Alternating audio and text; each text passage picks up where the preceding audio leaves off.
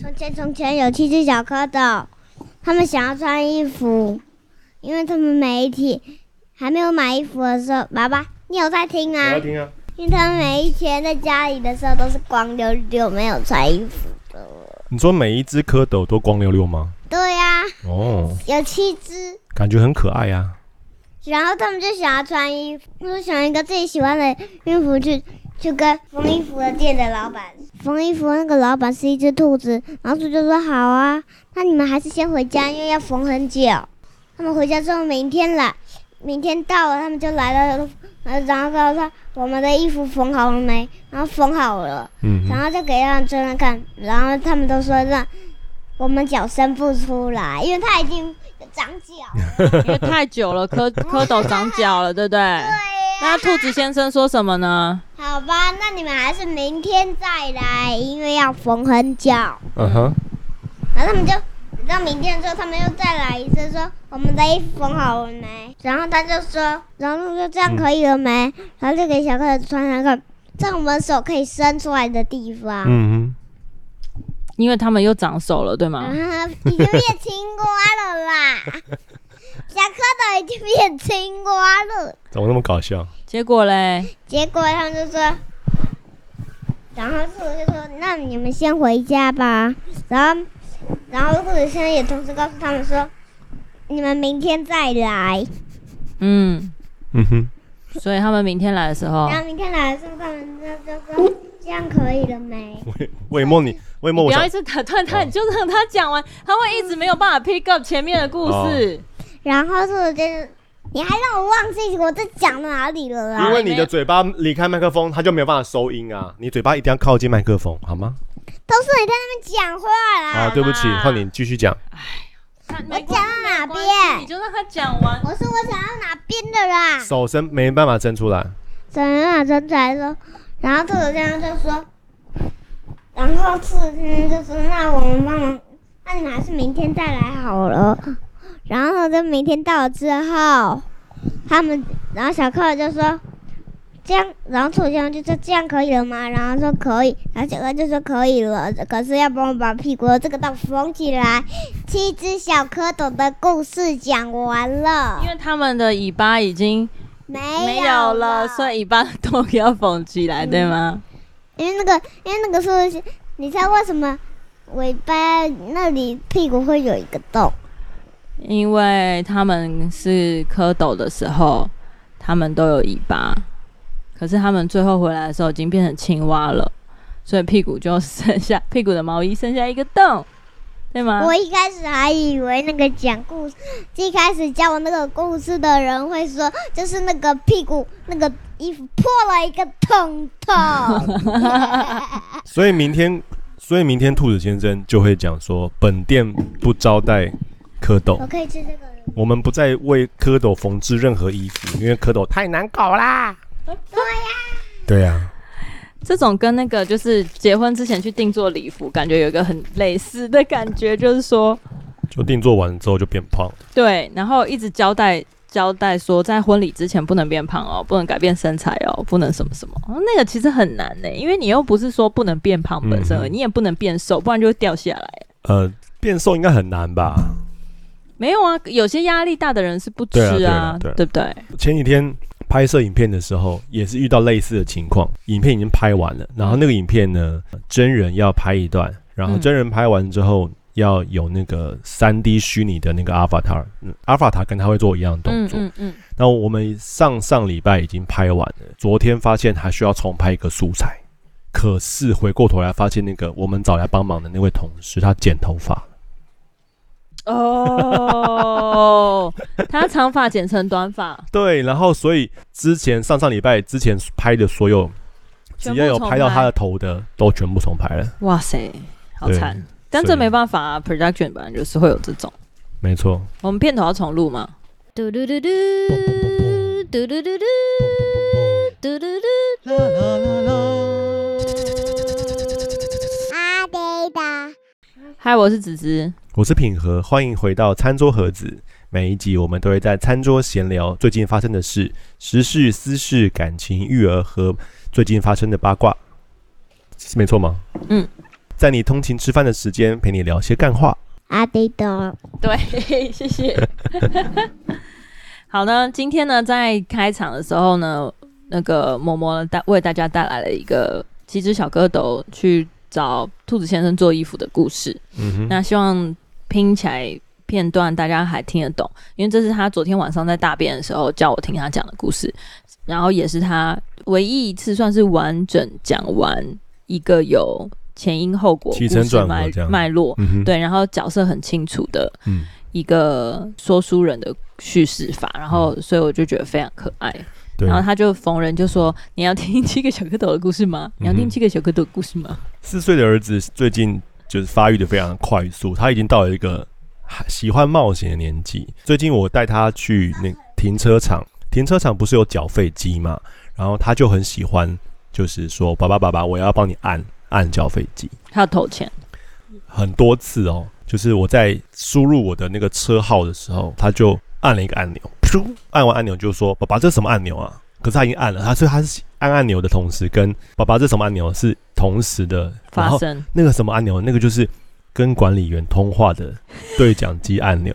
然后我就很惊慌说：“ 你在你怎么这样子？”然后那个已经拨出去了，然后哔不哔不不，然后就就有一个人声音说：“喂。”安装啊，安装啊，然后我就我就我就我就要故作镇定说，呃，我找不到我的车号，我就要随便胡烂他一个，就是这件事情已经发生两次，就是他随便讲了一个理由跟管理员，不然就会很尴尬。管他说他跟管理员讲说我儿子乱按按钮，管理员就会超级生气。嗯，这个伸伸手搓东西的这个习惯还没有改变呢。有一次我们全家一起去碧潭的 IKEA 楼上吃饭，嗯，嗯，然后结束的时候呢，因为我想要去大便，我就带着儿子。去厕所，然后他说他也想大便，于是我们就在同一间厕所，我就开始大便的时候呢，就发现我的眼前有一个卫生纸卷，就是那种很大卷的纸卷。有些纸卷呢，它是从下面吐出纸来的，但但是那个大纸卷呢，它是从中间吐纸，中间有一个很小很小的洞，可以抽出卫生纸。我看到的时候呢，那个卫生纸只露出一点点，因为前面那个人用的时候，他可能就是。撕开就撕，所以剩一大力，然后就是本身要抽已经蛮难抽的意思。对，哦，所以所以我就看着那个纸卷，我就心里想说，儿子应该不会把它塞进去吧？他应该没有那么臭点吧？所以我就不依有他的边边跟他聊天边大便。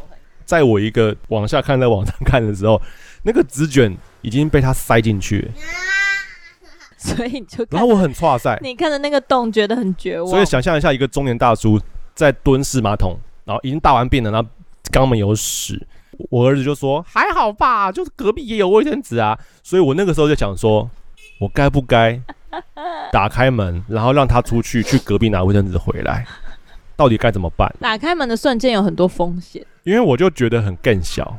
于是我就想说，有碰到经过的叔叔会看到爸爸在大便呢、啊，所以我就在肛门还很脏的时候，就是站起来，忍受着那个肛门那个。我没有想要知道这些细节，你就赶快讲说我解决就好。然后我就看一下那个卫生纸卷是有个钥匙可以打开，就是一般人会要换卫生纸嘛，就我就拿我随随身的钥匙试试看，说我能不能把它撬开。哎、欸，我就真的把它撬开，我就撬开来，然后把它打开，然后把那个卫生纸卷重新塞回去。然后就是终于把屁股擦干净，擦干净之后，我发现我没有办法把它关起来，还有是整个纸卷就是嘣外露在外面，就很尴尬的，就是为什么我们刚刚离开这里？这就是我儿子最近喜欢冒险、喜欢用手搓东西的故事，立刻逃跑。逃离犯罪现场。昨天我们不是一起在那个学校的运动会嘛？昨天就是他们放学之后有一个室内的运动会，其实就是想要邀请家长们一起来跟小朋友同乐，嗯、就是促进那个亲子之间的关系，然后可以认识，比如说其他的家长跟其他的同学。昨天的那个运动会就是做一些，其实就是趣味竞赛啦，比如说转呼啦圈啊、丢球啊，然后用各种不同的姿势玩一些团康，都还蛮好玩的。可是我就是。再一次的亲身感受到儿子的过动，他真的就是会，我还是因为我们前后左右都是一些女孩们，没有啊，有男生啊。可是他真的是很，但我蛮开心，因为我一直以为他是就是宅男，然后都不爱动。他他是那种看到球，然后整个肾肾上腺素会爆发，然后立刻把那个球踢超远，跟在你六身边跑个六到十圈的那种。所以萌萌，你昨天很兴奋，是因为爸爸妈妈跟你一起运动，还是因为看到球运动？球啊、是因为球哦，他说因为球。那你平常看到球都会这么开心吗？什么？你喜欢踢来踢去？就昨天那个场面失控到说，那一整个空间都是一个爸爸或妈妈带着一个小孩，就是一组一组一组组，然后在一个大空间里面，然后等待着老师讲规则，然后要玩下个游戏的时候，嗯。就是儿子已经失控冲出去开始玩这样，然后一直旋转。好比说他老师会讲说，好，那爸爸妈妈蹲下来拍手，然后小孩子绕着爸爸妈妈转一圈，然后我儿子转了大概六圈、八圈、十圈，就是诶、怎么回事？那个电池电量过剩吗？那有别于我们刚刚讲的这么开心的事，我们今天要聊这周的新闻。这周最大的新闻，我自己印象深刻就是九 man 跟雷拉持有毒品被抓的这件事情。那为什么我会想聊这个呢？因为自己算是半个媒体人出身，然后我在看这个新闻的时候呢，有点被送。我记得我看到的新闻的标题写的是“独家百万网红 Joeman 遭持毒被逮，供称网络买的”，然后我就想说持毒被逮，该不会就是大麻吧？好，我先说我对大麻这件事情还那还好，我没有觉得它是一个多严重的事情。我我先说好，那之前。我们在 Podcast 有讲，国外的实验，临床实验已经证实，大麻药用大麻可以帮助了很多的 PTSD 啊或者忧郁症等的患者。好，所以我对于大麻是保持着乐观态度，但我本人没有使用。好，可是当我在看到这个新闻写说哈哦九妹持毒被逮的时候，我就想说这个标题也下太重了吧？他没有讲说他拿持有大麻被逮，他是写持毒被逮。虽然在我们台湾大麻是二级毒品，他写持毒被逮这件事情是。合理是正确的，可是这种标题它就是会让人标题杀人，会让人误会。他这个标题杀人，当你不认识这个人的时候，持毒被逮，你就会想到摇头丸，会想到 K 他命，会想到海洛因，会想到古柯碱，因为毒品的 range 很广。这就好像是之前有讨论到说，诶，什么什么东西列为致癌物质，那个新闻就是把那个东西列为疑似，标题就直接切说啊，这东西是致癌物质，你知道吗？就是这种就是以偏概全，就是蛮去脉络化的标题杀人。所以我就想说，该不会是三立新闻这个无良媒体做的吧？点进去果然是三立新闻的标题。之前席兰曾经报过三立新闻有多无良这件事情。那我、嗯、他要把它比对，那个影片的连接还蛮有名的。我本着着这个对三立新闻的成见。哎、欸，我想问哦，那所以你在探讨这个标题杀人，目前是只有针对三立的新闻，还是说其他台因为三立丢了这个标题之后，他们也有讲，也有把它改成贩毒这件事？其实不是每个新闻都写持毒，很多新闻都写大麻。我觉得这比较准确啦。嗯，之前呢，我在做学运时期，因为我们那时候在做学运时期的时候，已经开了很多次记者会，所以其实记者手上会有我们的联络方式，我们就等于有点像是意见领袖这样。然后有一次，我就跟我们那时候学运一起的那个，就是上次说吃饭都会留一口的，他呢其实是台大法律系的学生。有一天，我们就走在路上，就讨论一些学运的事情的时候，他就接到记者的来电，说：“哎，你好，请问你是叉叉叉叉吗？然后我们今天有发现一件新闻，我想要请你针对于学生滥用药物的问题来提出你的看法。”然后那个时候呢，好像发生了一件新闻，是有有个学生使用了什么东西，我有点不太确定。重点在于说，这个学生并没有被警调认定他是滥用药物。就是他某使用某一种药物，然后送医之类的，然后被爆出。类似，我那位朋友就会回说：“等等，你你问的是什么东西？”就问他，嗯、他没有要讲评断的时候，他就问。然后那个记者就跟他讲说：“哦，我其实我我其实想要探讨最近发生的这件这个学生的这件事情。”嗯。然后我那位朋友他就在电话里面就讲说：“我觉得你这样这样讲不对，你这个问题就已经有一个预设立场，有一个预设立场。”记者在提问的时候，他都会有一个先有一个预设立场嘛，他没有那么开放。我觉得或许原因是因为赶时间吧，就好像是你去麦当劳点餐的时候，他会问说饮料要可乐嘛，对吗？这个是我们都知道，因为他不能问说饮料要喝什么，然后他就会想很久。嗯，所以说饮料是可乐吗？你就可以说我不要可乐，我要什么？就是这是比较快的方法。可是记者可以这样做吗？可以因为省时间，然后就引作为这个引导吗？我觉得这样不太对吧？我们会觉得哦，好像没关系的原因是因为我们在印象中的记者或新闻。他其实是中立，他就需要去做查证。嗯，但如果你看完西兰的影片，就知道说，现在的新闻台或记者，碍于很多的现实层面考量，他一天可能要产生八则新闻的时候，他已经没有时间做查证，他就是网络有什么他就写什么。好比说，可能某个三立新闻做先报一个独家，然后其他人在没查证的时候就会直接跟进，目的就是为了要流量。嗯，那因为他们要流量这件事情，那写什么最容易有流量？要么就是 Dcard，要么就是网红，嗯，所以你可以看得出来，有很多的呃新闻媒体或者是新闻平台，就是会蹭网红流量，就好像这一次。所以我先看到这个新闻的时候，我就蛮皱眉的。我本身不是九妹的 TA，我也不是雷拉的 TA，就是我没有在看他们的影片，但我至少知道他们是网红嘛。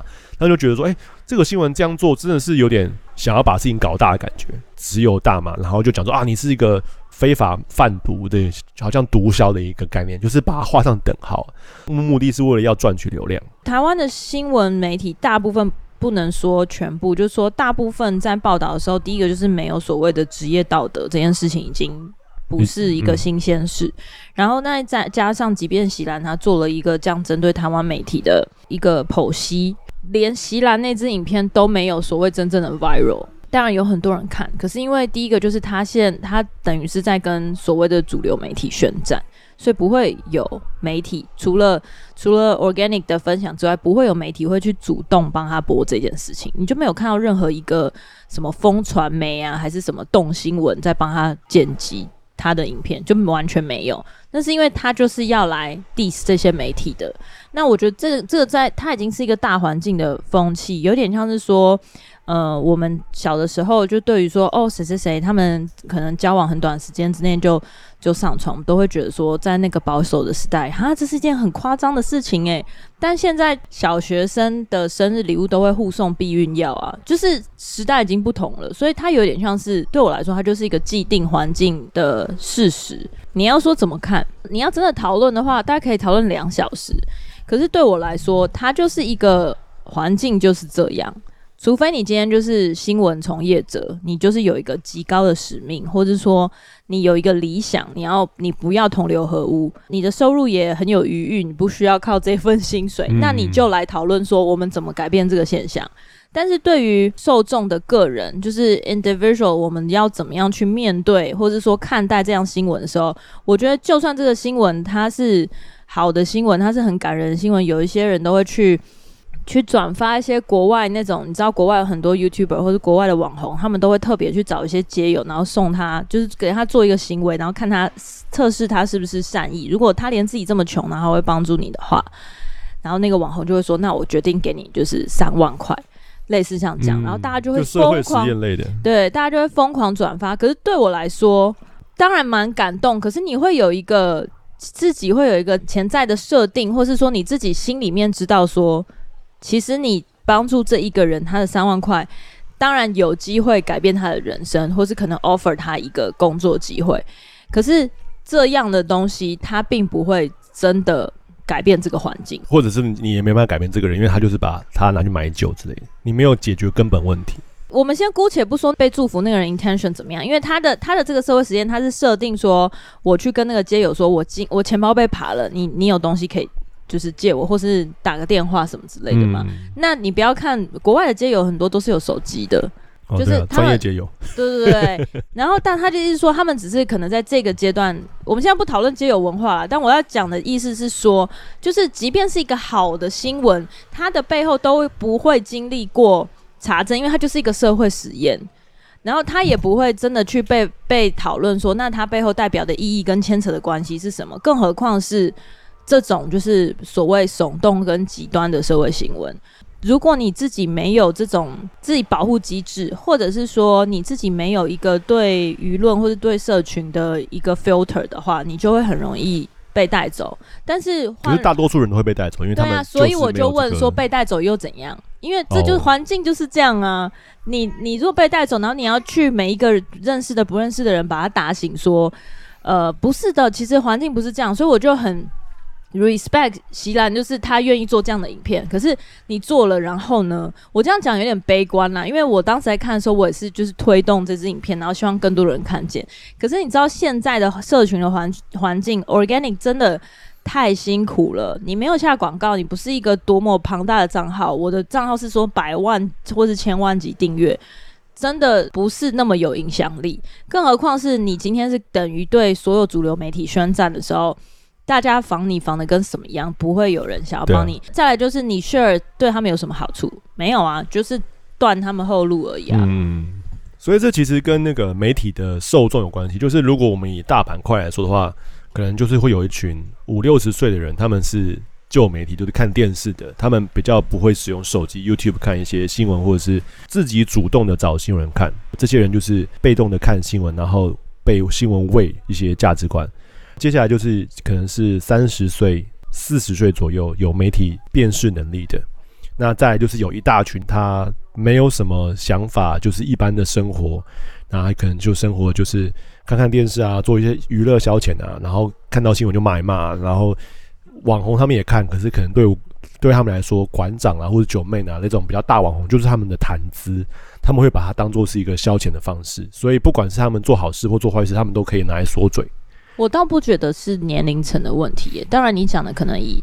就是，我觉得就是以大块来讲啊，分布是有关，可是我觉得不是年龄层本身，因为如果你真的要讲社群分布的话，也有很大一群人是可能二十岁以下使用媒体的人。这这群人我还没 我还没有聊到，就是对，也是有一一大群这个。对，那这群人他们不是，他们可能就是感觉上自主意识很强，但他们其实没有，可是他们没有识别的能力。对，那就会要讨论说，比如说你的知识化的程度、教育的程度，你有没有就是思辨的能力、自我思考的能力跟分辨的能力，这些东西其实是跟他们的社会经验有相关的，然后还有他们接触的领域。所以你说真的到一些偏乡的地方，就算他们是二三十岁，就是像我们认定应该是有自主思考性很强的年纪，可是他们能够接触的东西实在是太少了。对啊，那没错，就是如果用年纪来看的话，二三十岁的城市人跟二三十岁的偏乡人，的确是有有点有点差。好，我们没有要站族群的意思啊，就是是稍微带到。我想讲族群的原因，是因为当我们在讨论一件事情的时候，没有办法用一个群体来看所有的人。当你听到某一个网络声音的时候，你就觉得整个整个群体都这样，而是要告诉自己说，他可能就是代表某一个族群。我举例来说，可能大家会在。Dcard 里面看网络风向，嗯，可是对于我来说，我就会知道说 Dcard 的这个网络风向，它代表的可能就是高中生、大学生或者是大学毕业的这一群年轻人，使用网络很多的人，他们的感受，我没有办法在 Dcard 里面看到我爸妈的感受，因为我爸妈他们是不会在网络社群发生的，嗯，所以他就不能当做是一个主流民意，这是我拥有媒体视图，或是我对于做自己的一个，不要把它当做是以偏概全。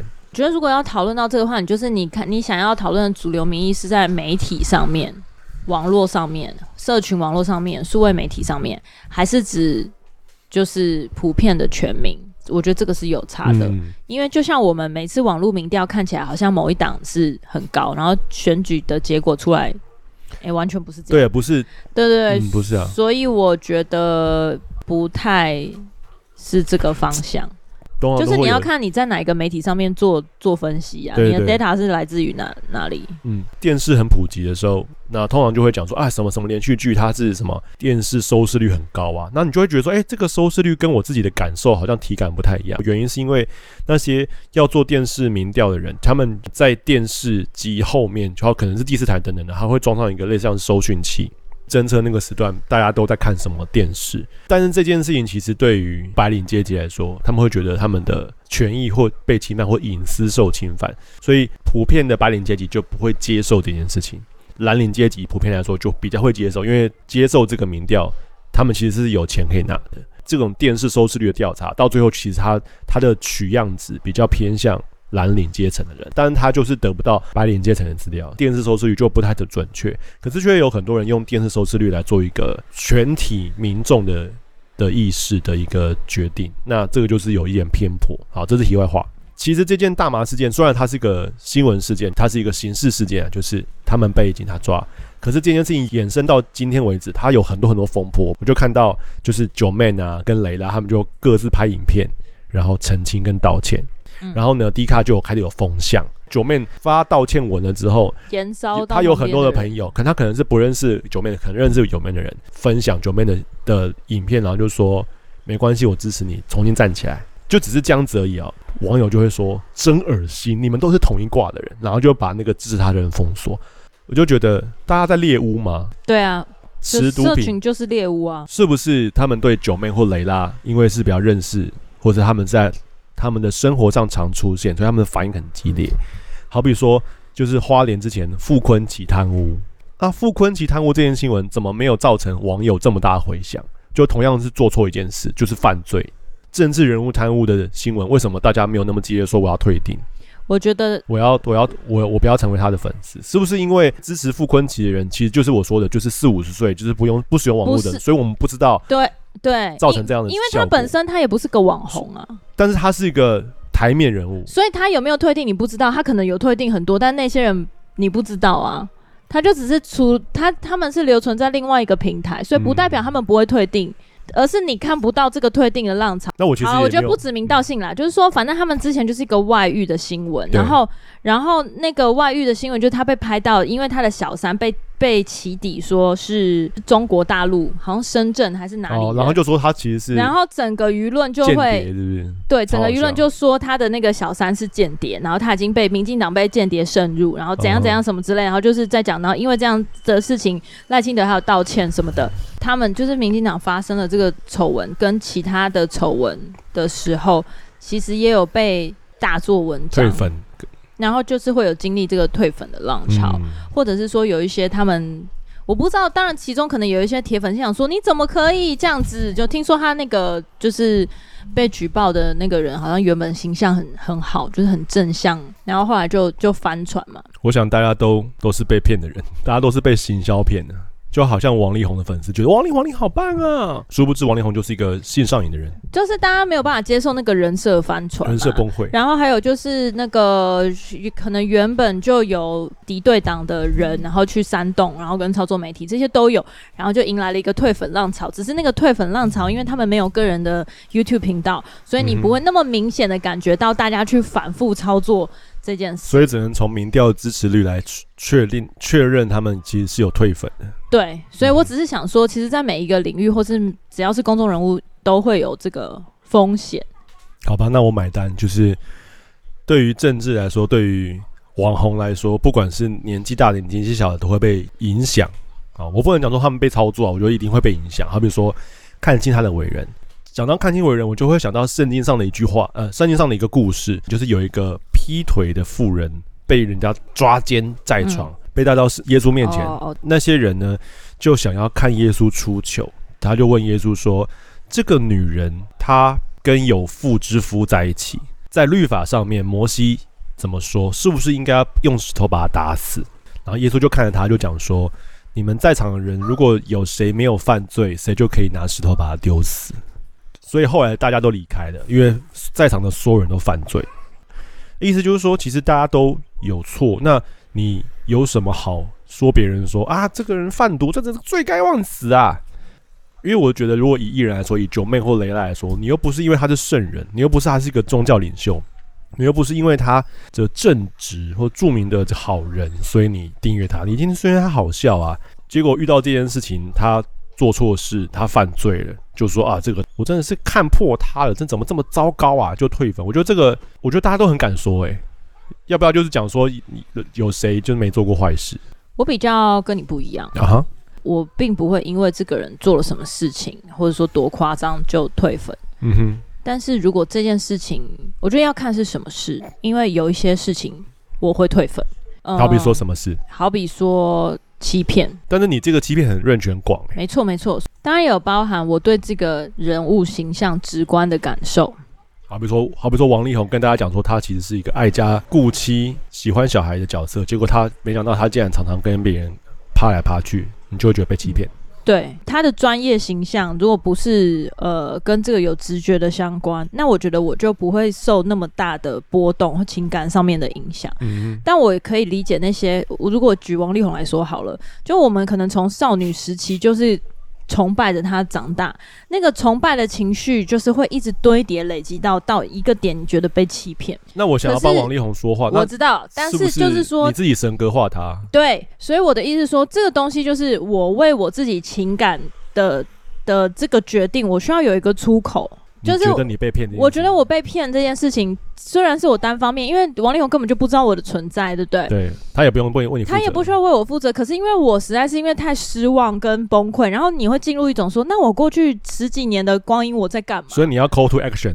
对，我需要有一个出口，我需要有一个决定跟有一个行为来告诉我自己说，我要终止就是这个愚蠢的行为，不能在我接下来的人生浪费在王力宏的身上。所以你就退订加烧他 CD。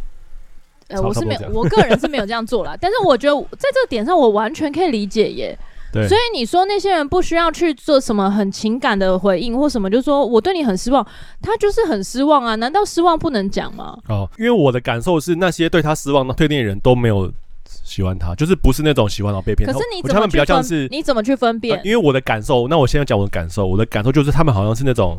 仇富就觉得啊九妹很有钱，然后又很拽啊，鸡掰啊！我平常就已经看他不爽啦，现在刚好这件事情刚好把推下去啊，就那。对，所以我我们现在讨论的不是这个东西，它是一个潜在你预设。预设的立场，uh huh. 而不代表这种人。我们说这种人一定存在，可是不代表这种人就是全部啊。对，当然。那你要怎么去分辨？你根本不知道，因为大家都躲在键盘的后面，嗯、所以的确是有人。那我告诉你，今天不要是 Joeman，或是蔡依林，或是谁，或是周杰伦，反正今天换成谁，他都可以跟着骂。没错。那那个就是酸民嘛，酸民就是今天我就捡到枪，我就一直骂。对啊。那这种人并不只是只有在网络上面，就是在所有的公司里面，在我们身边，在朋友圈当中都有。只要有八卦，我就捡起来，然后赶快跟跟着骂。就谈资嘛。对，那我在这个时候根本。就不会在乎说，那我自己的感情生活是个多么检点的人，没有啊，我就是没有要分享我感情生活，反正这个人做错，我就是要赶快跟着刁他就对了，我就是要分一杯羹，不然的话，我茶余饭后会觉得很无聊。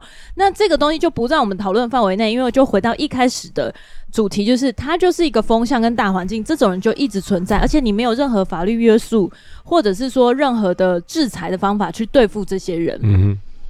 那你讨论他，其实我觉得对我来说是蛮浪费人。对，他就变成我们谈资啊，我们就是聊天这样。对，可是我们我甚至连聊天都不会想要聊。那你说那些真的对 Joeman 很失望的人，我觉得他们就是很失望。我不知道他们对 Joeman 是什么样的情怀或是情愫。应该没什么情愫吧？不是，这是你设定的啊，那是你没有什么情愫，你不能够假设对方就没有、啊。OK OK。我在讲的是今天人家要退订要追什么，就是。要 follow 这个是他的自由。嗯、那今天发生什么事情，本来就是这个事件跟这个人切身相关，而且他是犯法。嗯。那你你没有任何的立场去，你只能跟他讲说，你刚刚讨论前半部就是好媒体媒媒体就是标题杀人，就是标题杀人，然后其他的人可能是周边的，然后大家就会疯狂的转传，然后捡到枪。那这个东西还有更多，就是他接下来要怎么样去利用这这波的声浪去做媒体操作？有太多的人，甚至说呃萨泰尔他们被归类出有一个有一个，我们没有吵架。我们是大声的讨论的。好啦，对不起哦，影响你了，对不起。沙泰也被归类说，他们有一个操作的模组，就是说，当某一些人因为一些禁忌的话题被拱上了台面，造成流量的汇集，他们就会找那些人来上炎上，然后或者是把他们推到借由这个话题把他推到炎上之后，让大家炎上他，然后我们就会签他，接下来做流量的操作，就是这这是一个。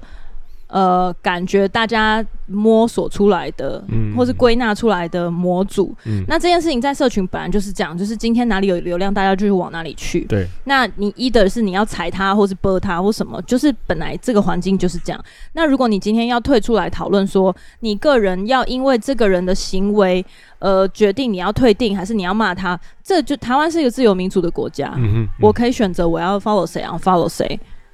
当然，对啊，你如果在这个点上，然后去预设立场说，你们这些人怎么可以这样？你们就是就是见到黑影就开枪，那我觉得你跟酸民没有差太远呢、欸，因为你根本不知道他们背后发生什么事情，你就是把它预设在这样的环境里面、啊。嗯，当这个问题讨论到这个的时候，他就已经蛮大一块在讨论说，那大麻到底该不该合法，或者是说，当在讨论 Joeman 到底是不是无辜，大麻还好啊的时候，就会有人就会有一派人讲一句话，就说。在台湾，大麻就是不合法。如果你们要抽的话，就去国外抽啊。那我的感受就是，讲出这样的人的时候，他就停止了讨论或停止对话，他就直接讲说：“哦，因为在这个国家是不合法的，我们就不用讨论。”当我想到说泰国合法，台湾不合法，或者甚至是说美国有些州合法，有些州不合法的时候，那我觉得这就是一个很有趣的问题。难道我们的是非对错标准来自于政府的立的法吗？嗯，我觉得政府立的法是最低的限度，但是很中国的近代史跟台湾近代史跟日本近代史然后都不一样，所以你说政府所订定的那些规则是真实正确的吗？对我来说就是一个问号。在这个现在这个二零二三年的时候，我相信大麻合法不合法，大麻是毒品还是不是毒品，大麻是对的还是错的这件事情，这个时节来说就其实是一个很好讨论的问题。他就是不想讨论，他就是他就是觉得说，你今天如果合法化，你要讨论大麻的合法化，你就来讨论大麻合法化，其实是两件事。你要讨论跟他想讨论完全是不一样。我不觉得他错耶，因为他的意思就是说，你要讨论可以讨论，可是在这个新闻点上，他就是犯法。这我完全同意啊，因为他就是犯法。那他觉得犯法，接下来讨论没有意义，因为你就算讨论下去，他还是犯法。嗯，这个立场我是完全同意的。就像你，你觉得即便是犯法，可是他背后可能有很多的原因，那我们来讨论。我觉得这可以，可是他跟九 man 的事件就不应该绑在一起，因为当你说我们应该利用这个机会来讨论大麻是不是合法化，我觉得这件事情很逻辑上说不通，因为大麻是不是应该合法化，一直以来都在讨论，包含我们上次你跟我讲的，就是为什么大麻现在已经没有办法被单纯的没有办法不经过评估就让它合法进口。因为现在的品种已经不是像当初那样，可能在十年前它还可能存在一些比较温和性的品种，然后它可以在用药上面可以真的是帮助人，或者是说它没有太大的后遗症。那现在就是因为被培养成说它可能是比较前往那种感受刺激，或者是比较造成容易上瘾的。一种成分，那这个东西就是在讨论大麻到底可不可以被用，跟怎么样被管制。如果要用的话，应该怎么管制，或者怎么样去避免掉所谓上瘾的问题。可是这件事情跟九 man 持有大麻处罚，我觉得是分开来的。嗯，因为你要讨论的，其实第一个它不会有国家的限制，然后也不会有哪一个人使用的问题。因为今天就不管这个使用的人是 YouTuber，是正常人，是医生。或者是说他是就是本身就呃很喜欢大麻，然后很想要研究大麻，像我们上次讨论大麻律师，就是这种东西，它其实应该是围绕着大麻合法这个核心，而不是借由这个新闻事件然后引过来。你说哦，因为应要因为这件事情，我们应该讨论大麻合法化，我觉得没有应该，而是你可以在这个点上去顺着社群的风向跟导向。来讨论大麻合法化，可是你不应该强迫这些做出决定或是做出反应的人说，你们怎么可以这么的愚蠢，这么的幼稚？你们只是想要就是 follow on follow，或者是合法不合法这件事情就就据点。我觉得这个是不太成立的。嗯，我觉得这一集录的蛮辛苦，因为我觉得我我自己脉络没有整理好。如果是这样的话，是不是我整理一下，然后下礼拜再再来再来录？也可以啊，但是我因为我觉得，因为我想聊的东西都很片段，然后他们各自没关联，硬要把它凑在一起，其实有点勉强。有点像是说你今天要讲的很多个点，对，但是他们虽然好像都可以连在一起，他们他们其实都不连在一起。他们其实不连在一起。然后我觉得这样个别讨论是没有问题的，可是你你有点像是说，今天你想要，除非你今天就是想要我跟你持同样的意见。没有没有，我想要。持不同意见，这样才能能讨论的。对，但是他的持不同意见就是在于说，我觉得你的逻辑我没有办法同意。那这样的话，我觉得这个前提是成立的，你懂吗？就在今天这个集数里面，你的逻辑跟我的逻辑是不同的切入点。就像你觉得媒体的操作定义了这件事情是错，但你觉得后面有很多讨论的空间，这一点我同意。可是问题是、嗯、你不能因为这样就否定 Joeman 做错。嗯，对啊，对，我没有否定 Joeman 对，可是当你在否没有否定 Joeman 做错这个前提下，你会讨论说，那那些说他错的人的情绪跟预设立场，应呃应该说，我觉得我我的那种落差应该来自于，我觉得他没有错到这么严重，可是大家却把他放在一个他是罪大恶极的程度上面。所以我回应这个点就是，第一个，我不觉得大家有觉得他罪大恶极哦，因为你感受到说，为什么你觉得他罪大恶极？因为你被媒体操作。你被这个风向影响，你感觉好像大家都觉得它很严重，但是是那些在网络上放话的人，我不觉得全体。所以我们中间就讨论到说，那怎么样代表群体的民意？嗯，可是是你今天被投放的媒体，让你觉得大家都很觉得这件事情很严重。可是抱歉，我没有被触及哎。哦。这件新闻对我来说，它完全没有出现在我的社群的 feed 里面，我就会觉得它小到不行。没有有，因为我在看 Line Today 啊，Line Today 都有一些这种东西啊。对，可是 Line Today 也要取决于你有没有点进去啊。你点进去就会引发后面你所有观看习惯相关的东西嘛。所以我前面那段我们就在讨论说，那到底怎么样叫做群体的名义，或是主流的民意？然后我们就讨论到主流媒体，然后接下来你就讨论到说，哦，那些人的反应让你觉得说这件他被误会。他不应该被这么夸大，那我同意嘛？嗯、可是我就告诉你说，那些夸大的人，其实你不想要，不需要去想要改变他们，不需要去跟他们说什么，嗯、因为他们就是这样的习性。那你在讨，我们后来就讨论到说，那是不是其中有一些人被影响，就是像你一样被影响？嗯，那你其实你想你想要讲的是说，你没有被影响啊，你只是觉得这件事情很不公平。我觉得这件事情很荒谬，对，很荒谬。可是问题就是说，你也是被影响的其中之一啊。所以，嗯，好，我本来想要再讨论说。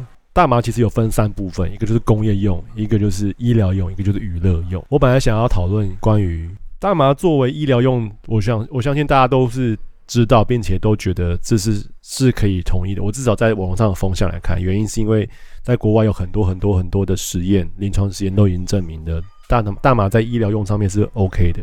那我本来想要聊说娱乐用，原因是因为与其讨论大麻要不要娱乐用，其实我们也发现到说，其实有我们有很多娱乐用的东西，嗯，好比说酒，嗯，好比说烟，嗯，好比说游戏，嗯，你你想要讨论说，那为什么其他的东西它一样也有可能造成沉迷、成瘾或者是健康上面的伤害，但却没有立法？不是不是，如果我的论出是这样的话，就代表我好像支持大麻，我想我想透过烟酒来背书，但其实其实不是，我要讨论的点在于说。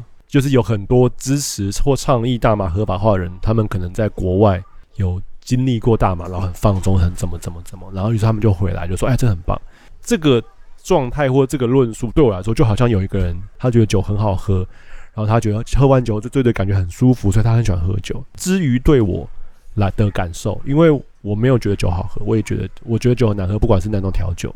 那我也不会在酒上面得到放松跟舒服。我觉得头晕晕跟喝醉这件事情对我来说就是一个无法掌控的状态。然后这种状态我没有很喜欢，所以酒跟烟我绝对不会把它当做是我休闲放松的方法。甚至我更偏激的会觉得说，那些会长期的抽烟或长期喝酒的人都是一些社会低阶层的人。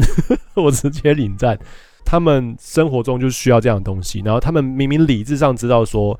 如果他不抽烟不喝酒会更健康，然后也会有更有钱，可是他们没有办法这样做，原因就是因为他们长期被支配的角色，他们被这个资本主义就是烟酒的公司不断的灌输抽烟很帅很 man，然后喝酒很好，喝酒真男人，whisky 等等的，以至于他们在这个资本主义的那个产业链里面被牺牲了。嗯，所以我在这样的一个前提之下看待大麻的时候，我一方面知道说大麻对于可能忧郁症有帮助。你可能很长睡不好，我就觉得啊，我老婆应该会需要大麻，再让她帮助她睡眠跟精神放松、肌肉放松等等，应该一定会有帮助。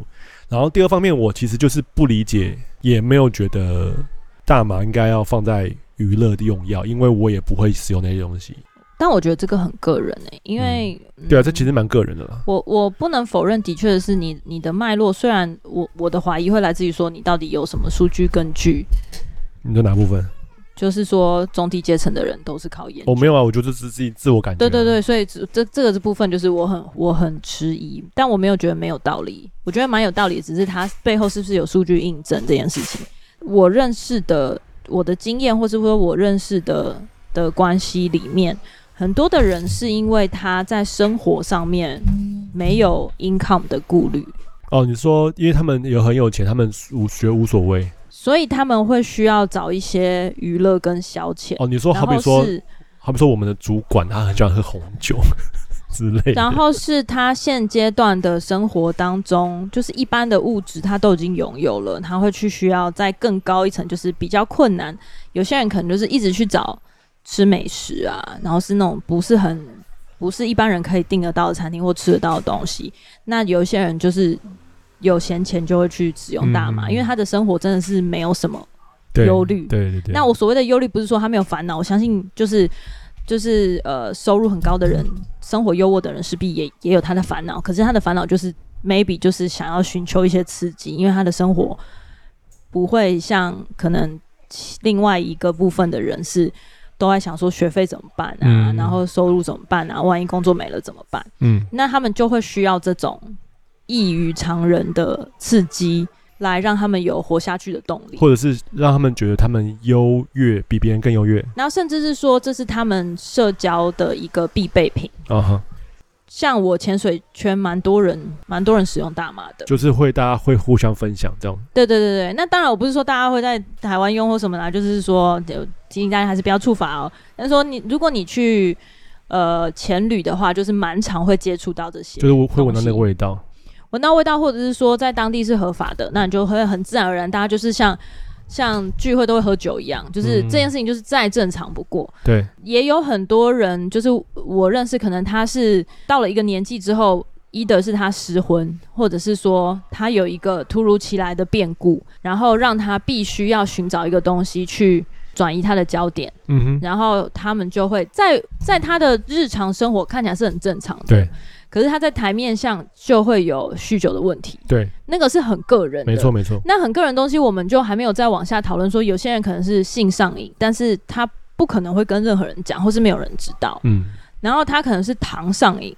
对，像我们最近很爱喝饮料，我觉得这个东西它无关乎收入的阶层或什么，就是人在面对到极大的压力或是焦虑，或者是刚好有一个一个点让他可以切入去接触这个东西，然后也不是太困难的话，那我觉得他就会很容易被这个东西牵引。嗯，然后也不是说他真的需要，可是他就是他就是一个习惯。对，对啊，所以我是说。这个东西真的很个人，因为看他当下的契机或时间点，他选择什么，嗯，就有点像是说，你今天在空虚、寂寞、觉得冷的时候，突然间有个条件不错的人开始关心你，那你就是会上他。呃，对，没错，没错，非常非常对。Call of Dicky，合情合理。啊、那你你在那边在这个时候，然后以你的形象跟他讨论说，没有啊，我泡个热水澡，什么看个电视，打个电动，就我就可以过了。我就会说那是你呀、啊，因为我看个电视，打个电动，我没办法疏解压力呀、啊。我不是说我会找个人上床啦，但我的意思是说，这个东西它不能够不是那么好 relate，你懂吗？嗯，对你你这样讲我蛮认同，因为你刚刚有讲说有些人就是有钱然后喝红酒，我觉得对我在我刚刚的我的论述里面完全忘掉这个块领域。那因为我所要讨论的对象就是我听闻说我的认识一个朋友，他就是有酒精上瘾的问题，原因是因为他之前好像是生活的压力很大，他就必须要睡前喝酒，然后就越喝越才睡得着，对啊，然后就越喝越多，然后最后就是就完全没有办法戒，然后他整个人就类似像恍惚之类的。就是就是他甚至影响到他的工作，嗯，对，所以我刚刚其实讨论这一块。那你说另外一块，那个喜欢红酒人，他们的确就是又是另外一个讨论的工作。我没有，我没有讨论到另外一块。我的意思是说，就是不一样，而且是不一样，我不能把它混在一起啦。对，那你那个朋友已已经是无关乎他收入，因为他有些人他就算收入不错，他可能也会有一个很重大的问题，是他没办法解决，他要靠着他要靠着酒精才可以入睡的。最后跟大家分享。我这几天一直听很多跟大麻相关的新闻。那白灵国之前也有采访一集，就是有关于大麻律师等等的细节。我自己也是一个很喜欢玩游戏的人，有时候在某些阶段的时候，哦，我就我说的阶段不是什么青少年阶段，而是说，好比说可能今年的某个月之类，就有时候会觉得生活没目标，就会很想要啊找个。找个东西就是稍微稍微上瘾一下，好比说可能就是那阵就很爱玩游戏，或那阵子就疯狂看漫画等等。而我相信，就说当一个人有方向目标的时候，他就不太会去做那些很浪费时间，然后容易上瘾的事情。好比如说看漫画、玩游戏啊、看手机等等。当他有一个很明确目标，然后这个目标呢是一个他喜欢做的事情，他擅长做的事情，他感兴趣做的事情，又是可以是赚钱的时候，我就相信这样的人他不会有那些上瘾问题。我们以前之前教会很常去想要陪伴高中生或想要陪伴大学生做一些辅导，普遍都会觉得说啊，他们是烂草莓族，就是他们是一个就没有方向的一群人，整天就只会玩游戏，整天就只会看剧。我觉得其实你要解决玩游戏，好比说什么教他们怎么玩得更好，或者玩得更有智慧，不如帮他们找到是生命的方向。所以我觉得，当我们在讨论有关于娱乐消遣这样的时候，它其实背后的问题应该是说，人如何找到。方向跟人如何不要不忧郁，就好比说生活的能有平安跟喜乐。在这现在这个阶段来说，忧郁症的问题，它其实是是显而易见，就是我们现在大家都知道有忧郁症。可是，在很多时候，在这个社会上的氛围里面，忧郁症不是一个你能讲出来的借口。当你工作表现不好的话，就是你的主管只会飙你骂。嗯，你跟他讲说对不起，我就是忧郁症，他也。不太会理你，因为他就是要你提出成效，所以忧郁症其实它没有办法被可视化、量化，它是一个很严重问题，跟癌症不一样。如果你有癌症，它它就是一个实际发生的，就是好比说我有骨癌，我我有血管血癌啊，这是很明确的。可是忧郁症就不是，甚至是忧郁症常常会被觉得是好像是开脱的一个借口。那我觉得，当忧郁症当这种心理疾病很快的被重视，或者是说在现代的社会被重视，足够被重视的时候，医疗级的大麻用药才有可能被拿出来做讨论。我觉得这是这是相辅相成的啦。然后第二个就是说，当这一代人。他有方向、有目标，他不觉得生命很空虚。好比说，中国的青年他们都会内卷，他们内卷原因不是因为他们是烂草莓，他们内卷原因是因为他们觉得这个社会跟这个政府，他们不管怎么努力都没有意义。嗯，的时候他们内卷，所以你要解决内卷的问题，不如解决政府的问题，倒不如就是把习近平暗杀掉。就讲极端一点，其实就是这样。当我们要讨论说，为什么大家都想要，为什么每个艺人或者每个网红都想要去泰国感受一下大麻的时候，他们是不是只是为了要一个哗众取宠的一个自媒体上大家想要看的内容去做，还是他们的生活真的是有钱到就是没方向、没目标，然后就是每天就是想要抽大麻度日吗？就是他们的生活有没有痛苦到需要这样做，或者是说他忧郁症的倾向是不是严重到他必须要只能做这件事情来逃避现实的生活？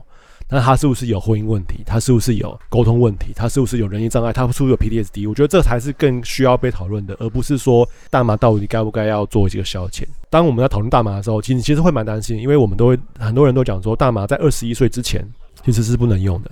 但我们影响脑的发展，对，会影响脑神经的发展嘛？但是我们都知道，我们小时候一定是被大人灌过酒，或者是被抽过烟，就是在还没成年的时候。意思就是说，你在未成年之前，烟跟酒你都会接触到。可是那大麻合法化之后，身为家长就觉得说，那我小孩会不会在二十一岁之前就被接触到这个东西？这个虽然是一个担心的点，但我觉得我会更把我的时间跟心力放在于帮我的孩子在很早的时候就找到他想要做的事。因为我知道，当他有一个想要做的事情之后，他的人生会比较，就是他的整个时间跟精力会花在投注在一个有意义的事情上面。我觉得这个有点有点有点大啦，模糊，有点模糊吗？有点模糊，因为因为你只帮助他找到一个你定义有意义，但是他不一定定义有意义的事，或者是说他今天觉得很有意义啊，可是我的父母不觉得有意义。这个东西就很难讲。我觉得你讲的太太，就是你把它往那个往那个方向歪。但是我说的帮他找的意思，就是说，在他喜欢跟可接受的里面，他感兴趣跟他他擅长的东西上面。但是我也不是什么极端的人啊。就如果他说我喜欢玩游戏，那我觉得 OK 啊，帮助他成为电竞选手啊。每件事情背后都有可以努力的东西啊，这点我同意啦。但是我比较像是说，他一个健康的身心发展是一个大家的期望，但是但是大家对于健康身心发展这上面有很多不同的定义一样。对对对，因为有些人会觉得说，我稳定使用大麻也是健康身心发展，你凭什么觉得我我不健康？这很容易啊，因为上瘾是很客观事实。可是他觉得他没有上瘾啊，那不是上瘾是有。上瘾是有指数的客观事实，对，那那电动也有上瘾的客观指数，也有也有，对啊，所以我的意思说，这个东西它很难去界定跟分别。当你没有说哦，那我们去验一下或什么的，没有上瘾就是有一个，就是你符合一二三就上瘾啊。对，但是我的意思是说，当他今天要以这个为置业的时候，你要怎么判断他是上瘾还是以这个为置业？因为电动会有很长一段时间，它是你是在投入跟栽培。你怎么去判断说他未来要成为电竞的前面可能有二十年时间都没有办法有收入，然后他一直很想打电动，到底是他要往这个地方发展，还是他现在用这个东西来逃避现实？因为当你要。把它投入成你的职业的时候，这个职业就有 KPI，就有进度嘛。对，所以努力跟对，所以我要讲的意思是说，这种东西它不应该是用物品或是物质来分辨。嗯哼，它应该是以一个全人发展，跟他能够有一个，就是他保持一个畅通的管道，跟他的自我形象是健康的。他今天如果感觉到呃自己不太对，或者是说我觉得这个东西它已经让我造成一个压力，跟我在情绪上面有有有异常。的时候，他会反映出来。嗯，所以在这个前提之下，他不管做什么，就算是他做一个正正当当的研究，都有可能引导他忧郁症。哦，当然，当然。对，所以这个我在意思，我在讲的意思是说，不是代表说你所谓的正常身心发展，它就是它只我对我来说是一个蛮空泛的词。哦，应该这样讲，就是我觉得人需要有个目标。当一个人没目标的时候，他的时间就会觉得他时间很多，他不知道干嘛，他就会做一些烟酒等等的。这是我的想法。那当他有目标的时候，他就至少可以往那个目标前进。那当然，在前进的过程中，他可能会因为这个目标有忧郁症。那当然，的确是会有，没错的。我不，我没有说他有了目标就不会忧郁症。嗯，我觉得今天先这样吧，我们已经超过时间很久了，好，没有时间打整理行李。好，那我们今天这一连串的讨论，你觉得怎么样？在这个 Joeman 跟蕾拉等等一网红的这个新闻的背后，你有没有看到什么问题是你很关切的呢？如果有的话，可以在底下留言跟我们分享。那这集就这样喽，拜拜，拜拜。